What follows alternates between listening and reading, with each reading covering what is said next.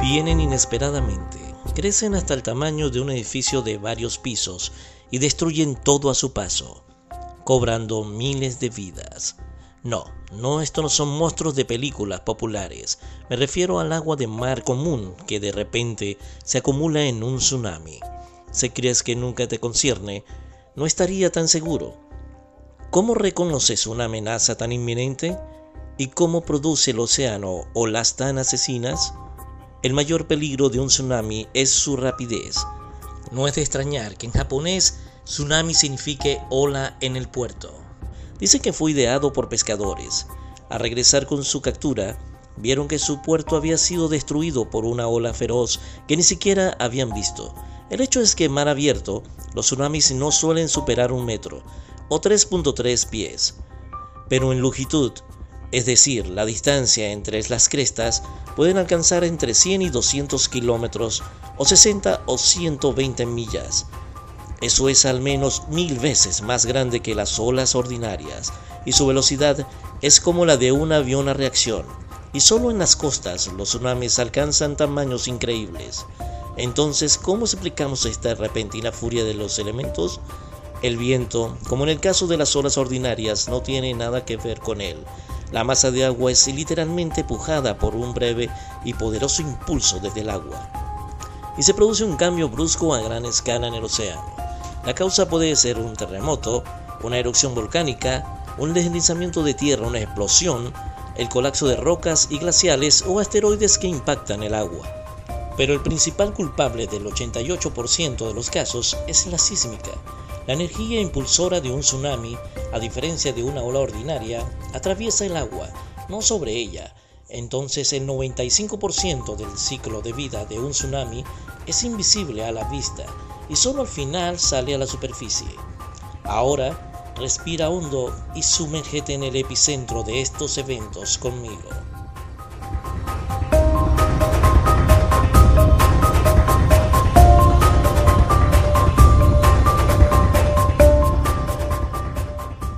Hay muchos lugares geniales en nuestro planeta donde puedes realizar experimentos extraños. Por ejemplo, podrías freír panqueques en el Sahara jugar un juego de baloncesto en el Monte Everest, volar una cometa en la Antártida o dejar caer una bola de acero en las fosas de las Marianas. Dicen que esta tarea se le da a algunos estudiantes, pero esto me pareció realmente interesante y decidí realizar mi propia investigación científica.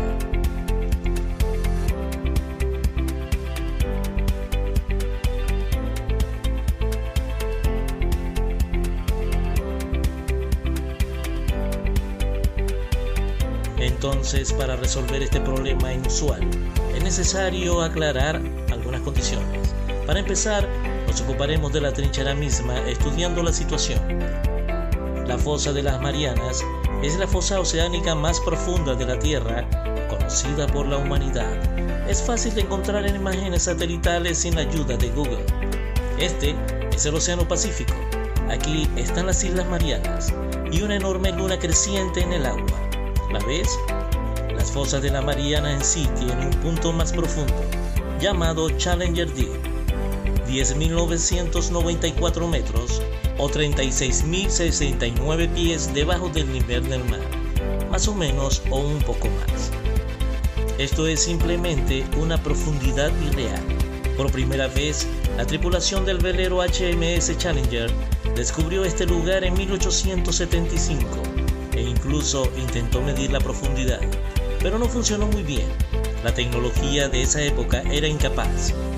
Después de 76 años, llegó otro barco aquí, que también se llamaba Challenger. Con la ayuda de una ecosonda y medios improvisados, el equipo logró determinar la profundidad de la zanja. Entonces, el Challenger Deep obtuvo su nombre y al mismo tiempo ganando el estado de lugar más profundo del planeta. Como en cualquier lugar, la profundidad aquí afecta en gran medida la presión. En el abismo Challenger es más de mil veces mayor que la presión normal a nivel del mar. Aquí hay 108.6 megapascales. Y donde hay una gran profundidad, hay un cambio en la densidad del agua. Todo es normal en la superficie, pero luego hace bastante frío aquí, de 1 a 4 grados Celsius o 34 a 39 grados Fahrenheit. A modo de comparación, la temperatura del agua frente a la costa de la isla de Guam oscila entre 27 y 29 grados Celsius. Esta es una región realmente cálida, pero los rayos del sol simplemente no pueden atravesar las aguas profundas de la fosa de las Marianas, por lo que se produce esta variación de temperatura.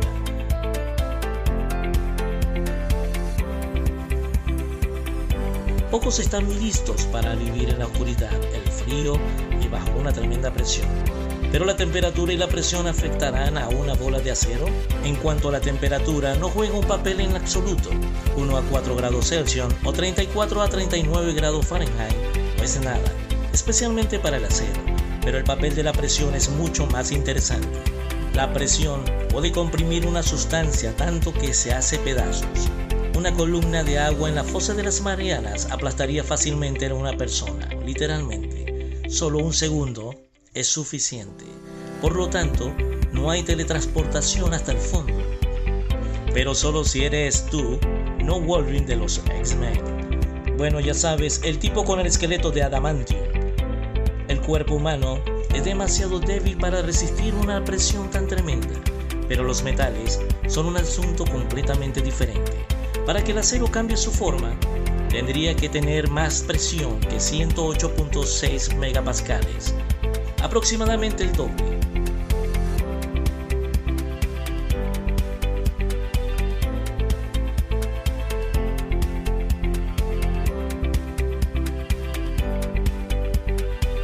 O también enviarlo a algún lugar fuera de nuestro planeta. Sin embargo, la presión de la fosa de las Marianas aún comprimiría la bola de acero y reduciría su volumen a milésima de porcentaje. Ni siquiera lo notaría visualmente. Y sí, también es poco probable que los habitantes de la fosa de las Marianas entiendan esas cosas. Imagina que eres un pez de aguas profundas y de repente una bola de acero flota junto a ti. Es poco probable que incluso intentes descubrir cómo la presión la afecta. Lo más probable es que la pelota no te interese en absoluto y si no se puede comer. Por cierto, los cambios no serán permanentes. Si levantas la pelota hacia la superficie, volverás su forma ya que la presión caerá a la normalidad. Pero de nuevo, nadie lo notará, excepto los ingenieros que deciden tomar medidas precisas. En general, sería mejor averiguar la velocidad.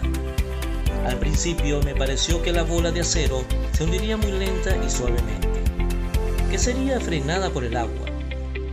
Pero resultó que no todo es así. Una bola que se mueve a través del agua alcanzará rápidamente su velocidad terminal esa es la velocidad a la cual la fuerza de atracción gravitacional se equilibra con la fuerza de resistencia del medio. Bueno, y otros factores también. En general, hice algunos cálculos, pero no te aburriré con fórmulas.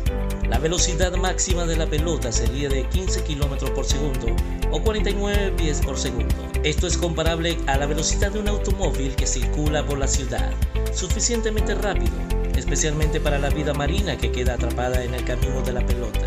Pero supongamos que esto no sucederá. Nuestra bola no ralentizará nada. En consecuencia, la bola de acero llegará al fondo de la fosa de las Marianas en unos 12 minutos. Allí se estrellará contra el fondo y probablemente quedará atrapada en el cielo, tal vez incluso creando algo así como un pequeño embudo, y este sería uno de los mayores eventos en la fosa de las Marianas en los últimos años. Por cierto, ¿qué pasa si reemplazamos la bola de acero con algo más común? Digamos, una pelota de tenis. No, necesitas algo más impresionante. Por ejemplo, una bola de boliche. Por lo general, consisten en diferentes tipos de plástico, a veces con adición de caucho, cerámica o incluso vidrio, pero generalmente sin. Debido a esto, las bolas de boliche son bastante bollantes. En cualquier caso, pueden permanecer en la superficie. Para que una pelota se hunda en el agua, su peso debe ser más de 5 kilogramos y medio, o más de 12 libras. Tales objetos existen. Pero propongo ir aún más lejos. Por ejemplo, hundamos una bola de boliche de 7 kilogramos, o 15 libras en la fosa de las Marianas ¿qué tan rápido se hundirá hasta el fondo? Dada una velocidad de aproximadamente 1.3 metros por segundo o 4.2 pies por segundo, finalmente llegará al fondo en 2 horas y 20 minutos. Puedes tirar la pelota al agua y ver una película. Llegará justo a tiempo para los créditos finales. Una pelota de 5 kilogramos o 13 libras llegará al fondo en 4 horas y media. Pero si está hecha de hierro, entonces 30 minutos son suficientes. Una bola de boliche hecha de plomo tocará el fondo en 23 minutos y una bola de oro puro en 17 minutos. ¿Por qué no tirarla al océano por el bien de la ciencia? Así que ahora tenemos un montón de bolas de boliche en la fosa de las Marianas. Pero ¿qué pasará con esa primera bola de acero una vez que ya esté en el fondo? Por ejemplo, en una semana, o en un mes, o en un año. Bueno, la pelota podrá permanecer en la fosa de las Marianas durante mucho tiempo. En el fondo, el óxido simplemente no se forma de la manera habitual, pero en el fondo pueden vivir bacterias que simplemente aman los metales y los oxidan. Tales organismos, por ejemplo, han estado destruyendo el titanio durante años. Se encuentra a una profundidad de aproximadamente 3.8 kilómetros o 2.3 millas, lo que por supuesto no tiene sentido en comparación con la fosa de las Marianas. Pero para las bacterias, en general no hay diferencia. La enorme presión no te afectará si eres muy pequeño. Es posible que estas bacterias disfruten del almuerzo con nuestra bola de acero. Al final, colapsará por completo y se mezclará con agua y limo en el fondo. No se puede decir lo mismo de una bola de boliche de plástico. Cualquier material sintético tendrá que ser levantado del fondo para no afectar el medio ambiente. Y haz clic en la campana para recibir notificaciones oportunas de nuevos videos interesantes que te están esperando. JJ NASA Discovery.